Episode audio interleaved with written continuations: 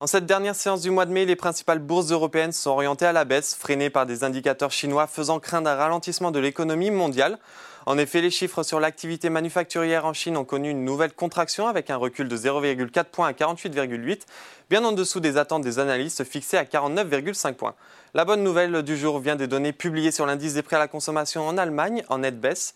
Malheureusement, l'indice parisien n'a pas réussi à en tirer profit, mais cela laisse présager de bons chiffres sur l'inflation pour l'ensemble de la zone euro, qui seront publiés demain.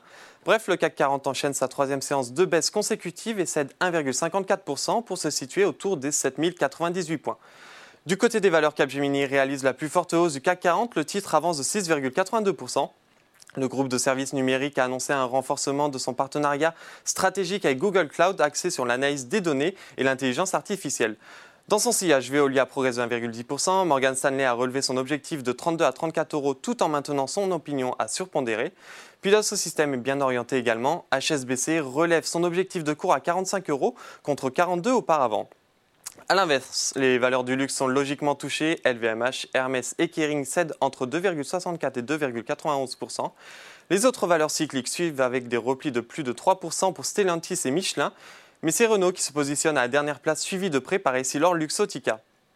Sur le SBF 120, JC Deco a annoncé la signature d'un accord avec Clear Channel Outdoor pour le rachat de ses activités en Italie et en Espagne. Le titre progresse de 4,17%. En revanche, Amundi y a la peine et voit son cours chuter de 5,99%, suivi de Valero, Orpea et Forestia.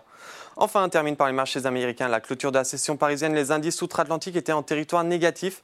Les investisseurs sont préoccupés à la fois par la situation économique en Chine, comme je vous l'ai indiqué, et par la question de la dette américaine, avec un vote crucial prévu aujourd'hui à la Chambre des représentants, où les républicains disposent justement de la majorité avant que le projet ne soit soumis vendredi au Sénat, qui est contrôlé de peu par les démocrates.